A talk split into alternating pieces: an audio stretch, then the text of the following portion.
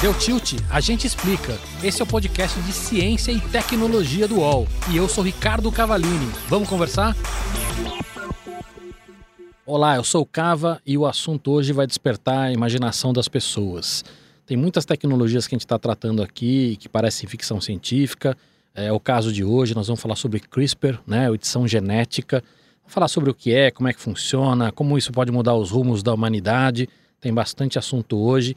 E o convidado para ajudar a gente nisso é o Martin Bonamino. Ele é formado em Ciências Biológicas, doutorado em Bioquímica e Biologia Molecular, é pesquisador do Instituto Nacional de Câncer, especialista da Fundação Oswaldo Cruz e ele desenvolve linhas de pesquisa nas áreas de terapia gênica e imunoterapia do câncer. Bem-vindo, Martin. Obrigado, Carla. Como tá? Tá tudo bem. Você sabe que hoje a gente tem um desafio aqui, né? Porque explicar o que é CRISPR talvez seja um dos temas mais difíceis. Até porque acho que a maioria das pessoas não lembra nada do que aprendeu de biologia na escola. Bom, vamos, vamos fazer um esforço, vamos ver se a gente consegue traduzir isso e fazer uma boa discussão sobre o assunto. Maravilha. Vamos começar no mais difícil então. O que, que é CRISPR?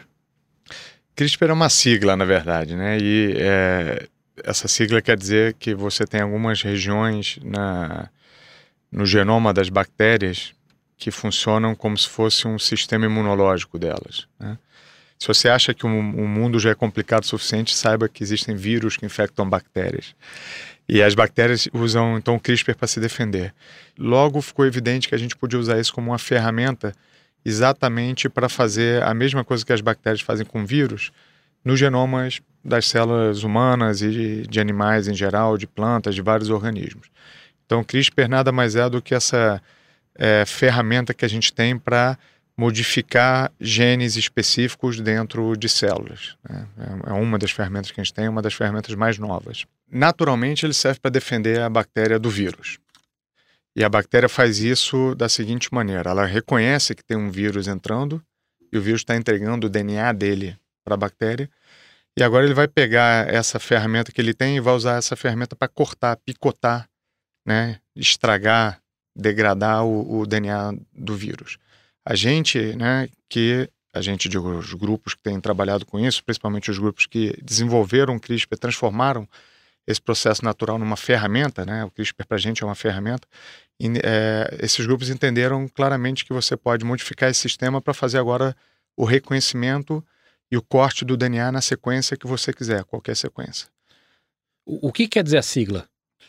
O, a sigla quer dizer que são sequências palindrômicas interespaçadas. Eu acho que a gente não vai querer saber o que quer dizer a sigla, porque é complicado para burro para explicar.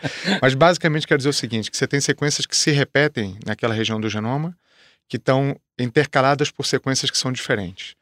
Então, essas sequências que se repetem, são como bloquinhos de pedaços de DNA que se repetem, são o mecanismo básico do CRISPR. E as que estão intercaladas, essas outras que são diferentes uma da outra, são exatamente as regiões que aquele CRISPR daquela bactéria já reconheceu na vida. Então é como se fosse uma memória imunológica. Você vai ter, pode ter, chegar a ter 180 diferentes regiões, cada uma delas é um pedaço de um vírus diferente que essa bactéria já viu. Então, se ela encontrar esse vírus de novo, ela aciona aquele pedacinho e o CRISPR vai lá e corta esse vírus novo. Na prática, para a bactéria quer dizer que você desliga o gene e se ele aparecer de novo, você desliga ele de novo. Né? Tem uma memória ali. Para a gente que usa como ferramenta, quer dizer que eu posso direcionar é, uma proteína, que é essa proteína Cas9, que a gente chama, para qualquer lugar do genoma para cortar esse genoma. Você vai me perguntar para que serve cortar um genoma, provavelmente, né? E a gente vai discutir isso com mais calma. Mas o importante é você consegue ir lá e cortar na região que você quer. Tá, então basicamente esse, essa técnica me permite que eu ache uma sequência de genes no, no, no DNA.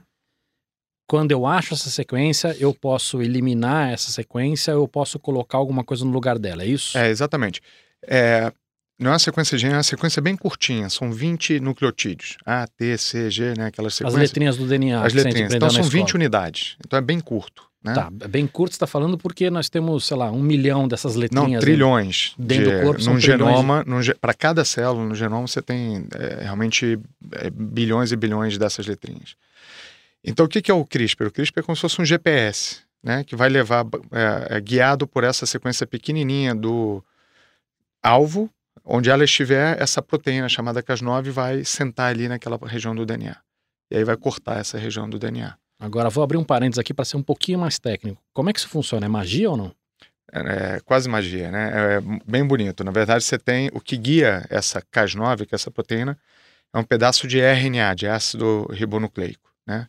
Vocês lembrarem, o RNA era aquela, aquela molécula intermediária entre o DNA e a proteína, mas existem RNAs que nunca viram proteínas e que servem para algumas outras coisas.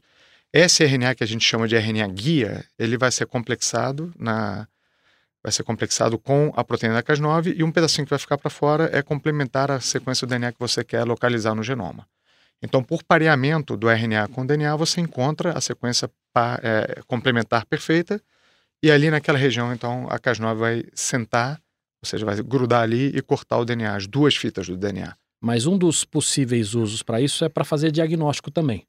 É, essa é uma das vertentes de CRISPR que o pessoal tem menos conhecimento, né? Virou realmente uma coisa, um, um hype, assim, por conta da edição genética, né? Então a gente pode modificar geneticamente um indivíduo. Mas uma das aplicações talvez mais fáceis de levar para comercializar, inclusive, etc., de CRISPR, é a possibilidade de você reconhecer uma sequência gênica e cortar e isso ser usado para você diagnosticar. Então vamos supor que tem alguém aqui agora com esse coronavírus que a gente está vendo aí com essa infecção, essa epidemia, essa pandemia, e você queira fazer um teste. Você pode usar agora uma Cas9 complexada com RNA guia que reconheça o, o, genoma do coronavírus, mas não de outro vírus.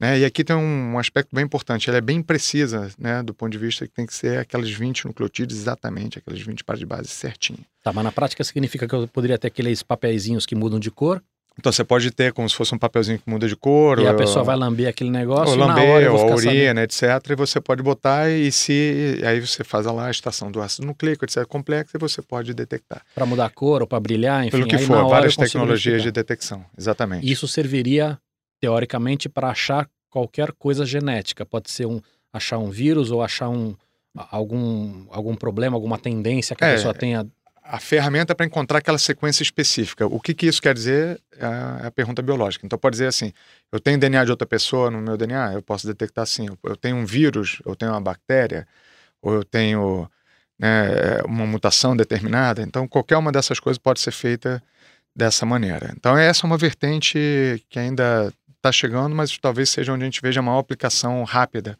de CRISPR, né? A questão da edição de genoma também está acontecendo, a gente vai né, provavelmente conversar sobre isso, é, mas é um pouco mais complexo de fazer, sem dúvida. Tá. Agora, tem toda uma área nova da biologia que nasce disso também, não tem?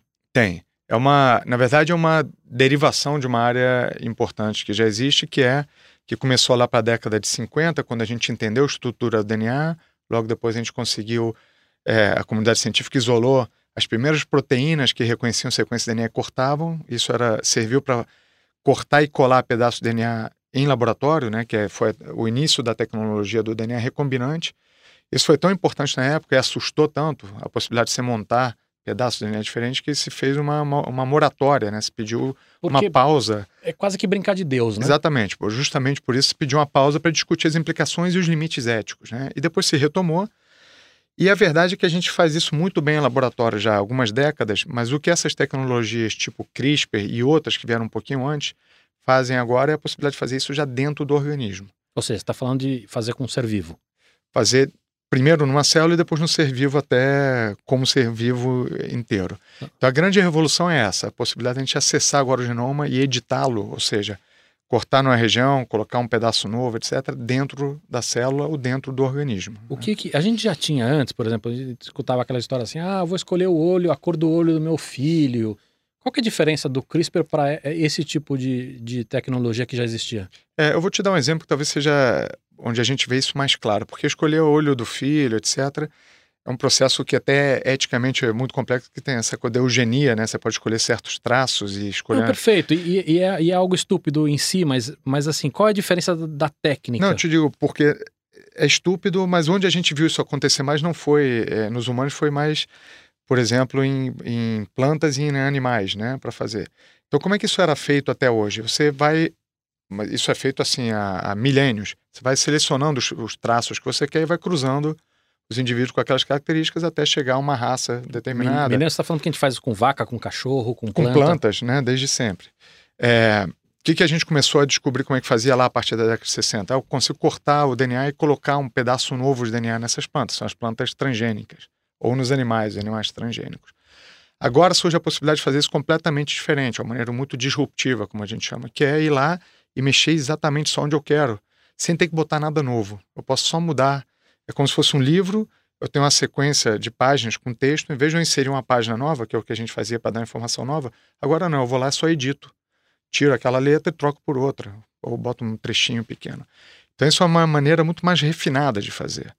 É, isso vale para os exemplos que eu estou te falando de plantas, animais, etc., certamente a gente já tem capacidade de fazer isso em humanos também. Né? Aí o limite é muito mais ético do que de, de limitação técnica. Né? Então, isso é um momento bem assustador. A gente tem capacidade de fazer e tem que delimitar é, eticamente o que, que, é possível e aceitável ou não. Né? E, e, como é que a gente descobriu isso? Você pensa que a gente vai.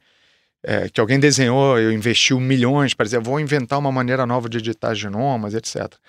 E não foi assim. Na verdade, isso foi descoberto em bactérias, com o pessoal que usava bactérias para processos de fermentação, tipo quando você vai fazer um leite fermentado, um queijo, alguma coisa desse tipo, fermentação láctea. E o que se via é que às vezes você tinha aqueles galões, aqueles tonéis enormes, e você perdia todo o processo de fermentação porque as bactérias morriam, justamente porque elas eram infectadas por aqueles vírus, né? por esses fagos, que são esses vírus que infectam a bactéria. E algumas bactérias, poucas sobreviviam. Então o pessoal foi estudar essas bactérias que sobreviviam, por que, que elas sobreviviam. E aí que eles começaram a achar essas sequências do CRISPR no genoma das bactérias. Falaram, olha, a resistência está associada a esse pedaço aqui do genoma, e aí batizaram isso de CRISPR pelo motivo que a gente já discutiu aqui. Conceitualmente, o que, que daria para fazer, tá? Seja agora ou no futuro. Por exemplo, eu quero ter um filho que brilha no escuro. Rola? Rola, rola. Rola. Na verdade, a gente faz camundongos que brilham no escuro. Então, eu pensei nisso. É, tem camundongo é. que brilha, eu posso fazer um filho que brilha no pode escuro. Pode fazer um... Vai dar trabalho, mas pode fazer. Digo, vai dar trabalho o filho que brilha no escuro. Vai dar trabalho porque é uma fortuna você criar um filho hoje. Exatamente. Se ele brilhar no escuro, pior ainda. É. É, dá para fazer. A princípio, a gente já teve esses primeiros exemplos de crianças que lá na China, nessas, né, agora a terceira criança, inclusive, dois primeiros e depois uma terceira, que foram editados geneticamente, que é esse termo que a gente usa é, no caso para é, destruir ou, ou, atrapalhar, né, arruinar um gene específico, mas nessa mesma tecnologia você podia inserir um pedaço gênico. E no caso que... deles era para ficar imune ao HIV, é isso? É, a desculpa foi essa, né? É, de, sob nenhum aspecto era aceitável fazer isso, porque a maneira de você. Não era aceitável moral e ética e, e legalmente. E, e, nem era necessário. Na verdade, você tem ferramentas muito eficientes hoje, hoje em dia para garantir que essa transmissão da mãe ou do pai, eventualmente HIV positivo, é, não aconteça para o filho. Né? Então, mas tecnicamente isso foi a primeira demonstração até onde a gente sabe, embora essa história esteja muito mal contada até hoje, a gente não tem os acesso aos dados, mas conceitualmente é o primeiro exemplo que a gente tem. É, agora vamos lá, eu posso pegar, sei lá, na linha do, do que é possível. Tem aquele bichinho lá maravilhoso que é aquele acholote que se regenera se eu no futuro eu vou poder de repente pegar a genes desse cara, botar no ser humano para se perder um dedo, crescer um dedo de novo, isso te teoricamente é possível também ou não? É, é o oxalote é, é um belíssimo animal porque tem muito a ensinar pra gente, né? Então a gente ainda não sabe muito bem por que, que ele regenera em qualquer lugar. Tem vários grupos que estudam. Tem, isso tem muito a ver com a, uma coisa que se faz hoje em dia, que é pegar uma célula com qualquer característica e desprogramá-la para que ela vire uma célula tronco de novo, depois que ela possa virar o tecido de novo. Então, uma vez que a gente entenda quais são os genes necessários, a gente pode mexer no genoma para ter esse tipo de características. E aí tem várias ferramentas. Se a gente quiser adicionar um gene, a gente pode usar outras ferramentas. Se a gente quiser trocar o gene ou ir região específica, a gente pode usar CRISPR, por exemplo. Sim. Tá. É, tem um amigo meu que é o Alex Lee, que ele mandou uma pergunta para mim, que ele quer saber se ele pode aumentar o pênis dele com CRISPR. É bem possível. É bem possível, né? Se você... Isso vale para o pênis do Alex, vale para o músculo de alguma pessoa, vale para. Você pode mexer em genes específicos que Mas determinam. Isso mesmo depois o cara é adulto?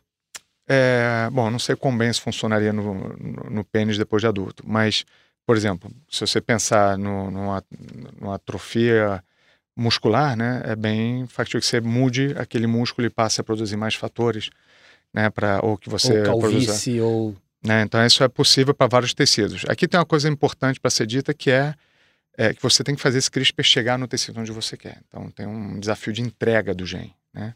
Então, mas na, desculpa de interromper, mas na prática nós estamos falando do quê? De dar uma injeção? Aí depende do tecido. Você pode dar uma injeção no músculo, isso em geral o gene pode entrar. Em outros tecidos, talvez você tenha que fazer outras coisas, e aí tem várias ferramentas para você entregar. Às vezes você entrega esse gene com, carregado por um vírus, às vezes você bota um pedaço de DNA diretamente. Então, o, um dos grandes desafios que a gente tem, se a gente for tratar em vivo, ou seja, o, o organismo, é fazer isso ser entregue para aquele tecido que a gente quer modificar com uma grande eficiência. Esse é um dos grandes desafios ainda, hoje em dia, do CRISPR e de é, terapias gênicas em geral. Agora, Martin, se eu, se eu fizer isso no embrião, essa modificação ela passa para os filhos desse embrião? É, passa. Essa é uma da, essa é uma das delimitações éticas que é, é discutido hoje em dia. Seria aceitável você é, editar algum gene do cava, vai beneficiar ele, ou o risco, se ele quiser correr esse risco, vai ser para ele só. Não seria aceitável você é, editar os teus tecidos que a gente chama de germinativos, ou seja, no teu caso, os teus espermatozoides, ou de uma mulher, um óvulo, que possa depois gerar um indivíduo que carregue, carregue né, essa característica genética nova. É, menos ainda se não houver um benefício claro é, comprovado. Então, esse é exatamente o contexto ético onde está limitada essa discussão hoje. Não é aceitável ainda, a gente julga como comunidade científica, isso é praticamente consenso, que se façam edições genéticas em embriões ou em tecidos que possam gerar um outro indivíduo. Agora, qual é o estágio atual dessa história, né? E, e o que, que, tem de risco ainda pelo que a gente conhece? Então, sei lá, eh, você está alterando um, um, um, o gene da pessoa. Isso pode gerar alterações inesperadas, isso pode gerar alergia, pode. O, o que que dentro do que a gente do estágio atual, o que, que tem de risco hoje? Então, o maior risco é, como eu falei, o, o esse complexo, né, que é o CRISPR vai ser guiado para a região do genoma e ali ele vai cortar essa região do genoma. Essa, esse processo não é 100% fidedigno, né? Então você acaba tendo cortes às vezes em outras regiões também. Isso é um risco. Se você corta um gene importante, você pode gerar, por exemplo, um câncer, você pode fazer com que aquela célula morra, você pode fazer com que aquela célula prolifere mais do que deveria, ou que ela mude a função dela. Então, o principal risco é isso que a gente chama do off-target, ou seja, você cortar fora da região alvo primária que você está alvejando. É, a partir daí, as implicações dependem de em que célula você está fazendo isso. Se a gente falar isso no indivíduo, no embrião, que pode gerar um indivíduo, agora todas as células do indivíduo vão carregar aquela característica anormal. E aí isso pode ser muito grave. Né? Isso pode gerar uma série de malformações, pode gerar é, tudo que você possa imaginar, porque a gente não controla onde está sendo cortado. Se você for num tecido só único, isso pode gerar problemas naquele tecido. Então vamos voltar de novo para o músculo. Pode gerar um problema no teu músculo, se você editou teu músculo, mas aí, por exemplo, teu cérebro não vai ser afetado. E por aí vai. Então esse é o maior risco real hoje em dia.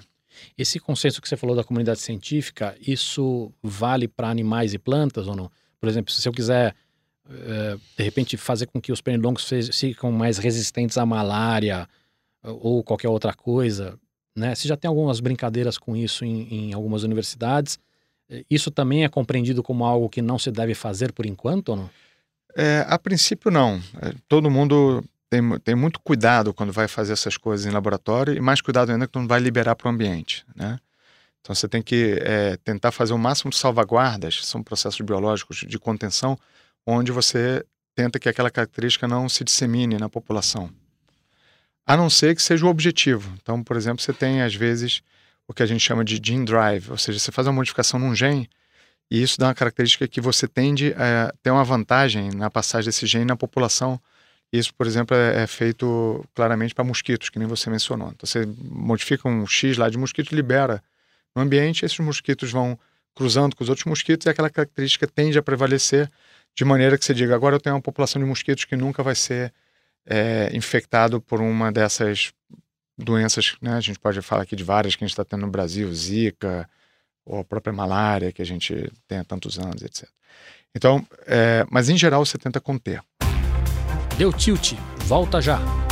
Os podcasts do UOL estão disponíveis em todas as plataformas. Você pode ver a lista desses programas em uol.com.br/podcasts.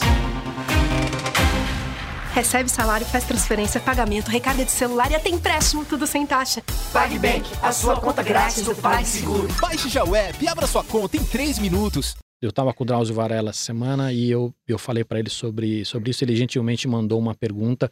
Queria escutar a pergunta dele agora para a gente poder falar sobre isso. Olá, eu sou Drauzio Varela minha pergunta é a seguinte: com o CRISPR, nós conseguimos silenciar genes que promovem a multiplicação de células malignas. Mas como silenciá-los em populações heterogêneas de células tumorais, como as que aparecem na maioria dos casos de câncer avançado?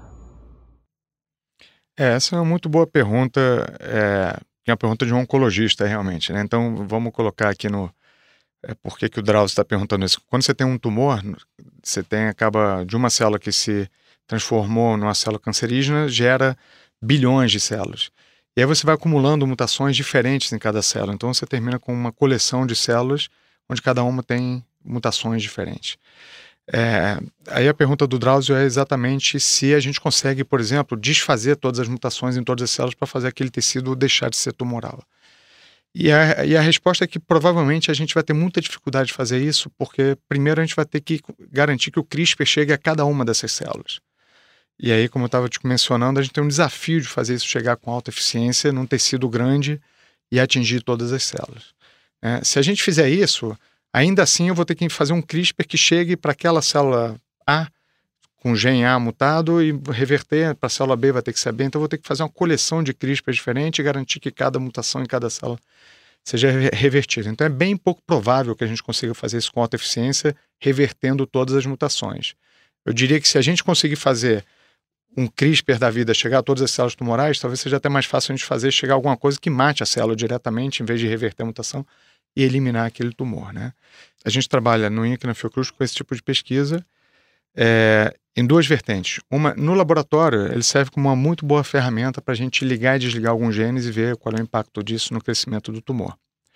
Então, isso pode ser feito muito tranquilamente. Para a terapia, isso é um pouco mais complicado de fazer pelo motivo que eu estava falando. Vai ser difícil fazer o CRISPR chegar a todas as células tumorais. É, e aí entra a segunda vertente. A segunda vertente é a gente trabalha modificando o sistema imune para fazer ele reconhecer da melhor maneira possível o tumor e eliminar o tumor. Uma das maneiras de fazer isso funcionar melhor é dentro das células do sistema imune usando o CRISPR para desligar alguns genes que atrapalham o reconhecimento e a eliminação do tumor. Então, se eu tiro esses genes, o sistema imune tende a ficar mais nervoso, digamos assim, mais hiperativo e funcionar melhor na eliminação das células tumorais. Tá, mas vamos, vamos lá. Quero, quero escutar ainda. Na prática, isso significa que o CRISPR vai ajudar a gente no combate ao câncer ou não? Vai, é, bem provavelmente. Então a gente já tem os primeiros relatos de uso de CRISPR em humanos foram exatamente com essa ideia de você tirar as células do sistema imune, eliminar alguns genes que o tumor usa para desligar o sistema imune e devolver essas células imunes para o paciente. Então essa é exatamente a vertente que já foi testada clinicamente e que parece que pode ser um caminho bom para a gente explorar. É nessa, nessa linha aí, provavelmente, que o CRISPR vai ajudar num primeiro momento. Agora, o, o, a quantidade e variedade de câncer é muito grande. Você acredita que o CRISPR vai ajudar uma boa variedade desses tipos de câncer ou não? Você acha que vai ser mais em um ou outro? É, nesse momento, isso tem sido testado para alguns tipos de tumores específicos para os quais a gente já sabe que o sistema imune reconhece e, e elimina bem. É, mas tem uma corrida muito intensa de assim, dezenas de grupos no mundo todo, com muito investimento sendo feito, com a ideia de que isso possa ser estendido a vários tipos de tumor. Então, não, não posso te dizer, cravar aqui, que todos os tumores vão ser abordados dessa maneira, com sucesso, mas eu posso te dizer é, com uma boa margem de certeza de que uma boa parte deles é alvejável dessa maneira. E dá para citar alguns? É, melanomas, né, tumores é, de alguns são subtipos de tumores de pele, alguns tumores hematológicos, né, alguns linfomas e algumas leucemias né, e alguns sarcomas. Esses são os preferidos aí da, da turma que está fazendo esse desenvolvimento, para os quais a gente tem um longo histórico aí de, de sucessos com esse tipo de abordagem. E, e, quando você fala sucesso, significa que a gente já tem pacientes no mundo que tiveram câncer curado com CRISPR ou não? Não, com CRISPR não. Com essas abordagens de imunoterapia que a gente está tentando fazer com que elas fiquem mais potentes, né?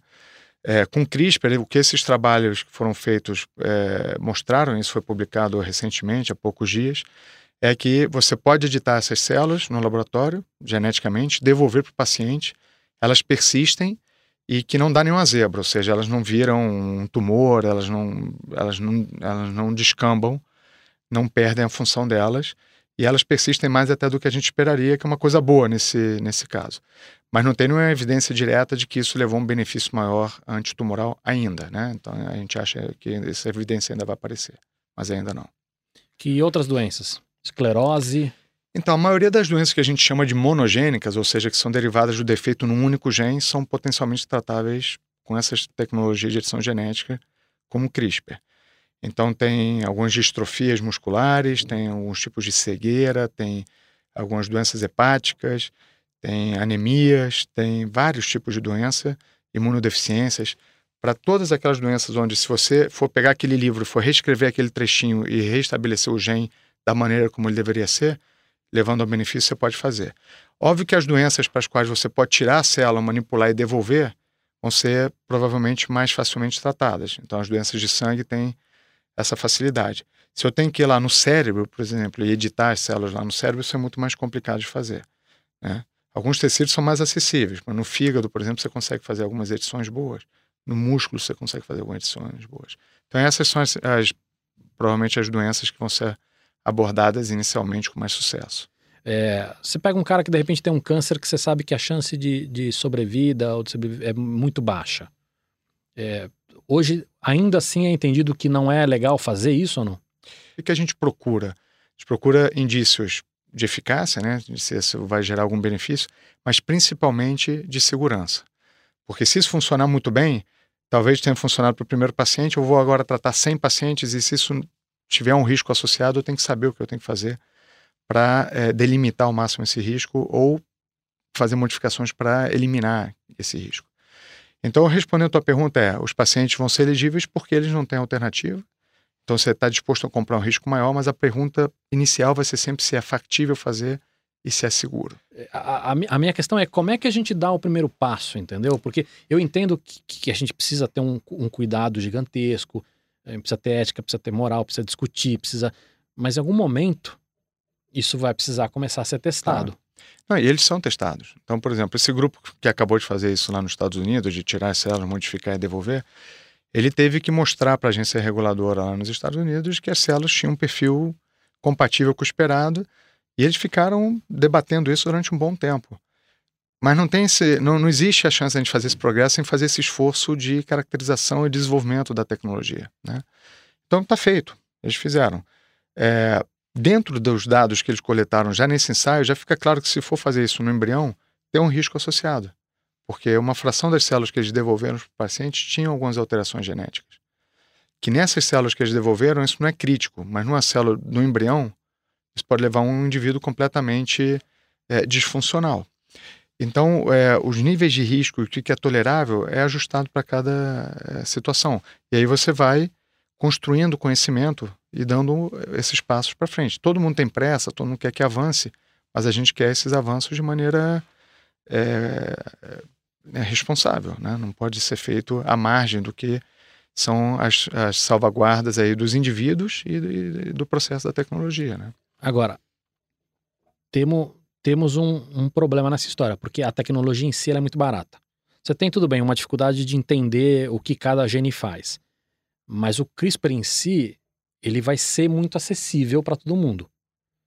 Sim. E aí você começa a ter lá os, os, os biohackers, é. os makers, é, se eu fizer uma modificação disso no meu quintal, não necessariamente você vai. Você, você não consegue nem comprovar hoje se eu, se eu fizer uma modificação, imagino. É, então essa é a diferença do CRISPR para as maneiras antigas que a gente fazia dos transgênicos.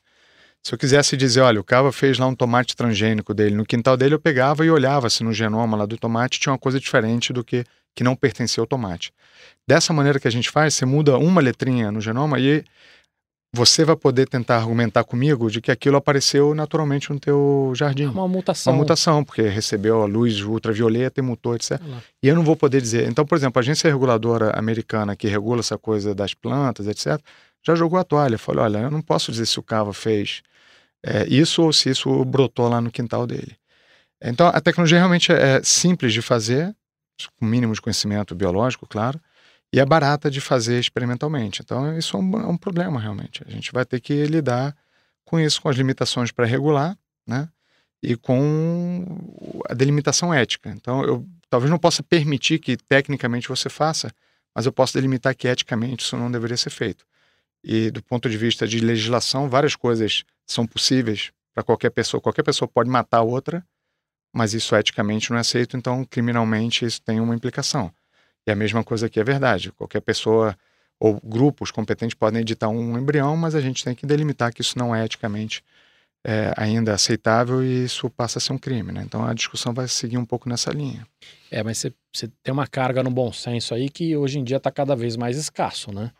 Para tudo, né? Em vários exemplos aí. Acho que isso aqui é só mais uma faceta. Né? Não, é só mais uma faceta, mas além de ser um processo relativamente simples e barato, é algo que amanhã eu posso receber, sei lá, eu imagino que algumas modificações eu vou poder receber um vidrinho Sim, pelo, pelo, pelo correio, injeto e, e...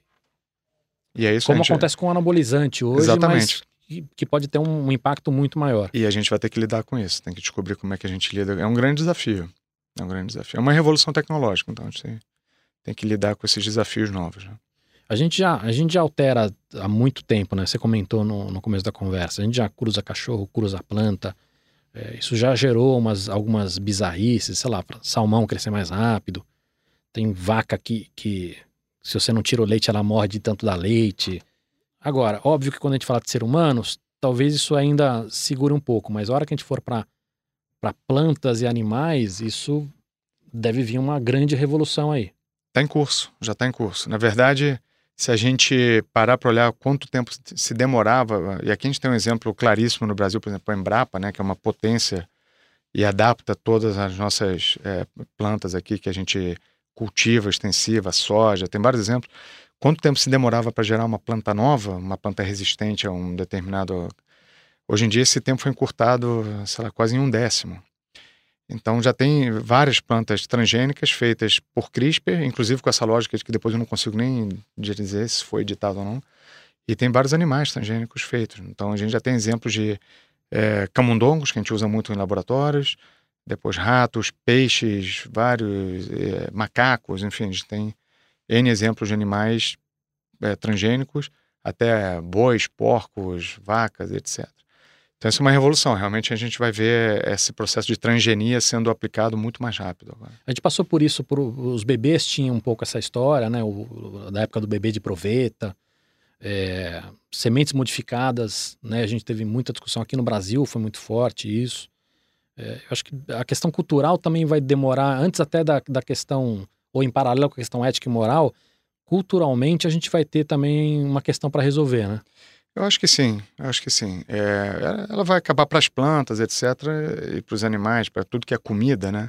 Vai acabar vindo um pouco na esteira dessa corrente mais naturalista, que não aceita transgênicos, e que, no meu ponto de vista, é, não faz o menor sentido, né? Porque, na verdade, não tem nenhuma evidência de que o fato de ter um gene diferente, ou ter uma alteração no, no DNA, a gente não tem nenhuma evidência sólida de que isso leve a qualquer malefício, talvez até leve a muitos benefícios na cadeia toda de produção. Então essa discussão vem na esteira desses mesmos conceitos. A minha questão é como é que os governos vão ter que se preparar para isso? É. Porque a partir do momento, só para complementar, a partir do momento que isso estiver acessível, isso principalmente para um, um, país como a gente que, que, que tem a questão do SUS, isso pode ter um impacto gigantesco para custo no governo.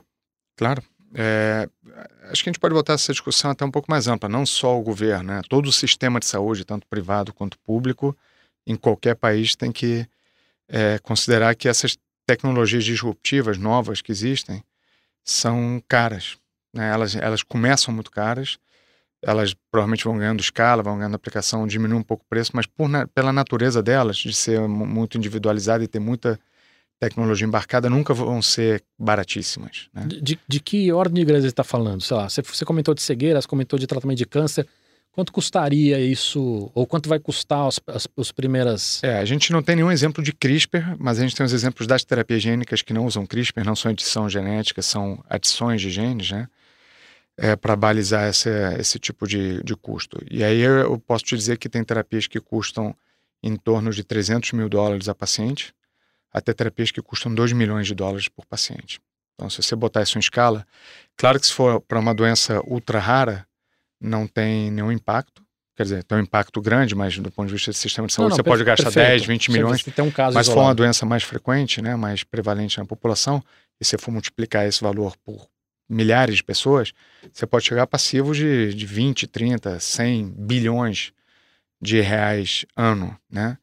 Então, acho que os governos e os planos de saúde, todo o sistema de saúde tem que se preparar para, de alguma maneira, incorporar isso é, num custo-efetividade que seja possível, né? Tá, vamos viajar um pouquinho.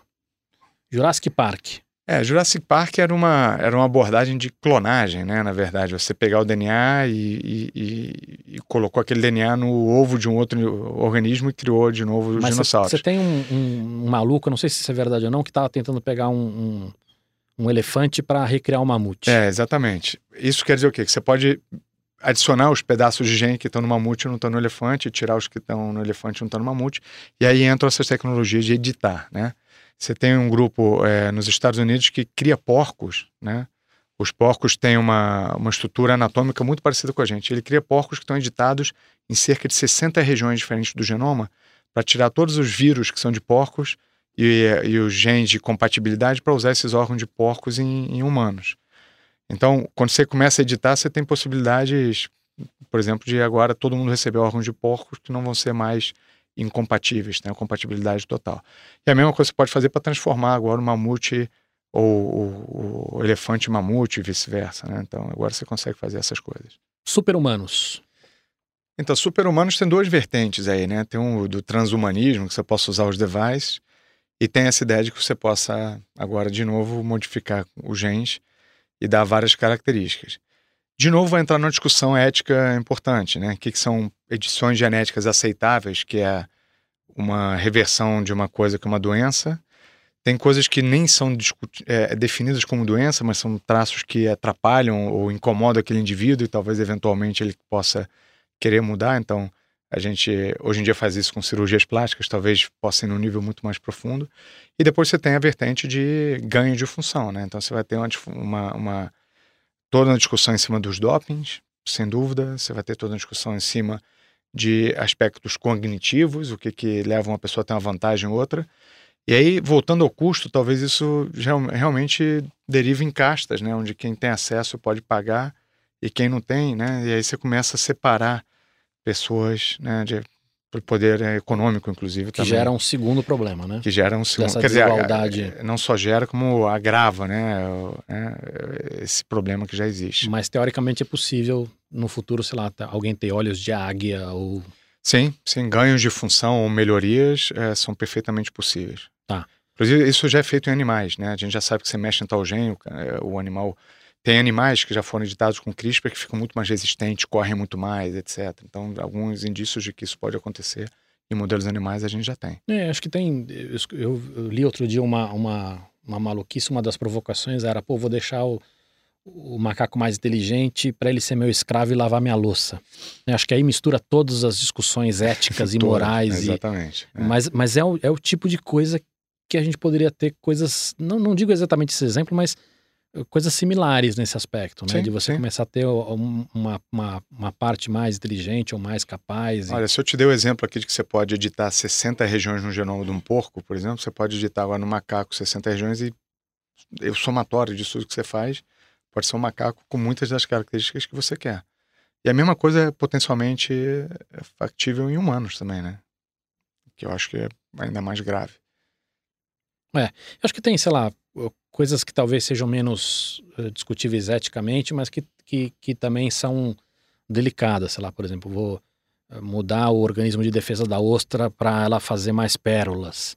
Talvez isso incomode menos a gente, mas continua sendo uma edição de um é, ser vivo.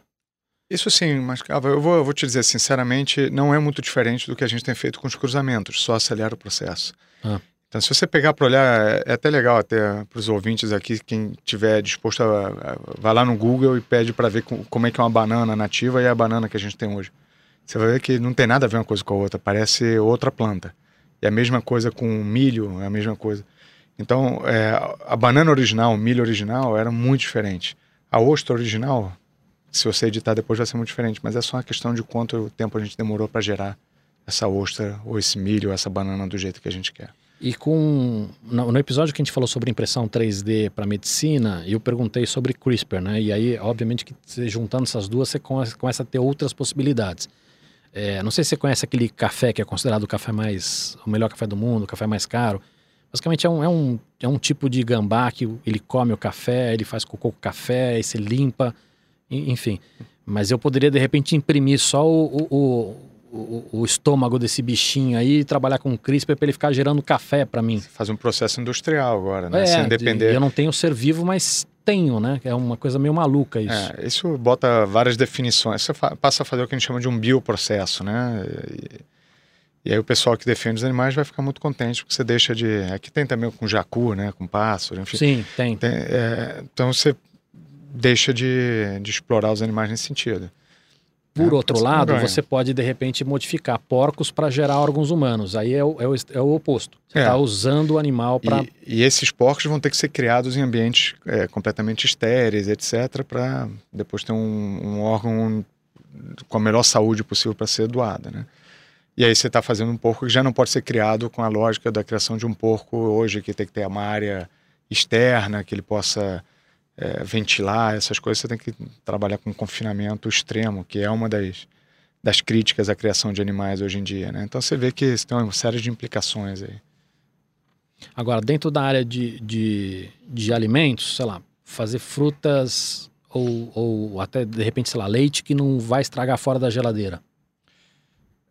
Potencialmente possível, né? Eu não sei exatamente como seria, mas é, eu acho que no momento que a gente dominar a biologia da coisa, souber qual é o gene importante modificar, a ferramenta para modificar já está aí disponível. Né? Então agora acho que a gente tem um trabalho grande de entender mais os organismos e os processos biológicos para identificar que genes a gente tem que mexer.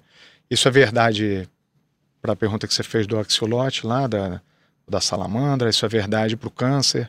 Então, para cada é, doença ou cada modelo biológico, se a gente entender, agora a gente consegue ir lá no gene correto. Hoje em dia a gente tem muito mais facilidade de editar o gene do que entender que gene que a gente tem que mexer na maioria do, dos sistemas biológicos que a gente trabalha. E essa corrida ela pode ser inclusive específica de cada país, né? Então, sei lá, de repente um país que tem é, mais criação de gado, ou sei lá, país que tem maior problema com nuvem de gafanhoto, tentar matar os gafanhotos.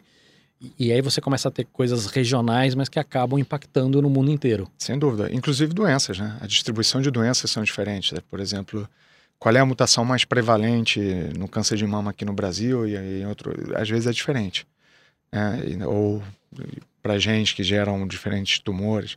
Então, talvez o esforço de desenvolver um CRISPR terapêutico num país não seja exatamente para a mesma sequência gênica do que em outro, né? Sem dúvida. Doenças infecciosas são muito diferentes de país para países, desenvolvidos e de desenvolvimento, né? Tem vários exemplos aí. Agora, além do. O, o, quando você vai pesquisar sobre o CRISPR, você lê muito o CRISPR-Cas9, né, que é a proteína que é usada hoje. Além do Cas9, tem outras proteínas que podem ser usadas. Então, o sistema CRISPR-Cas9, né, que é Cas9, é, foi o primeiro descrito e ele vem de um, uma bactéria específica, depois foi se buscando, se descobriu que existem outras CRISPRs e outras proteínas Cas, como você está mencionando. E aí cada uma tem diferença um pouquinho de como funciona. E aí, é, na verdade, assim, o que está acontecendo com o CRISPR? A gente tem essa versão 1.0 aí, né? Que funciona muito bem, mas está todo mundo procurando uh, o CRISPR que é mais fidedigno, que corta menos nas regiões não, não esperadas, o CRISPR que corta com mais eficiência, o CRISPR que se presta melhor para isso ou para aquilo. Então agora a gente tem uma coleção de diferentes CRISPRs, né, diferentes CAIs, CAIs 9, CAIs 3, CAIs etc. E está é, tá se estudando a biologia de cada um desses sistemas para entender para que, que eles servem melhor. Então a gente vai ter aí um, uma coleção de ferramentas para usar e dependendo do, do que, que você quer fazer, é, você vai escolher a melhor ferramenta. Pode ter uma, uma proteína que é melhor para uma coisa Exatamente. do que outra. É uma caixa de ferramentas. Você tem várias ferramentas e aí cada ferramenta é mais adequada para um conserto diferente, né?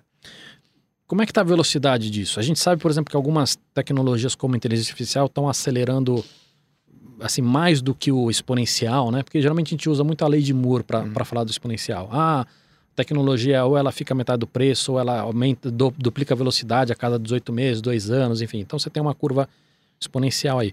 Mas algumas, algumas tecnologias como inteligência artificial, a capacidade tem sido mais rápida ainda do que a lei de Moore. Como é que está o, o, CRISPR em relação a isso? Está tá, tá tão rápido quanto a lei de Moore? Está mais rápido? É, CRISPR é uma explosão, né? A gente tem essa ferramenta, deve estar disponível há 5, 6, 7 anos. E se você for olhar realmente o número de, de, de publicações, é exponencial. A curva, assim, é acentuadíssima. Porque ela passou por várias fases. Tem a fase de escrever o sistema, de melhoria do sistema, agora com essas coleções diferentes CRISPR e todas as aplicações. Então, realmente, se somar todas essas coisas que estão sendo geradas, é, um, é uma coisa incrível, assim, a quantidade é realmente, é realmente uma revolução. E agora a gente eh, começa a ver a revolução das aplicações, né? Porque até agora foi o desenvolvimento da ferramenta, do jeito que ela está já começa a ser aplicada, claro que tem muito espaço para melhoria, e agora vão começar a sair os exemplos de aplicação, né?